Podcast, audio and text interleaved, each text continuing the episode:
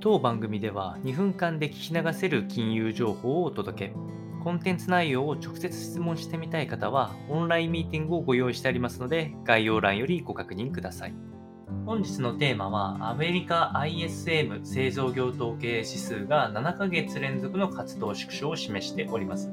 仕入れ価格も低下してきているという話が入っておりまして、5月分のアメリカの製造業活動を示す、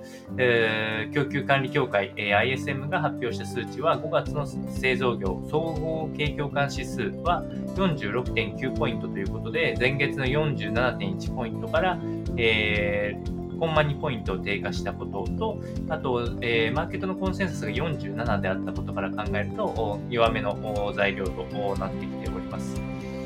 でまあ、状況としては、製造業セクターの低調と一致しておりまして、消費者の支出はサービスに集中していること、企業の売上に沿った在庫調整に注力しておって、特に注目となるのは設備投資が限定的となっているような状況が鑑みられるというところが、まあ、マーケットにとっては結構マイナス面のある話かなというふうに思います。で現在のところでは需要低下っていうのがいきなり強く出てるわけではなく、じりじりと低下し続けている状況が続いておりまして、継続するとの見方も半々ぐらい出てきているということでした。で5月の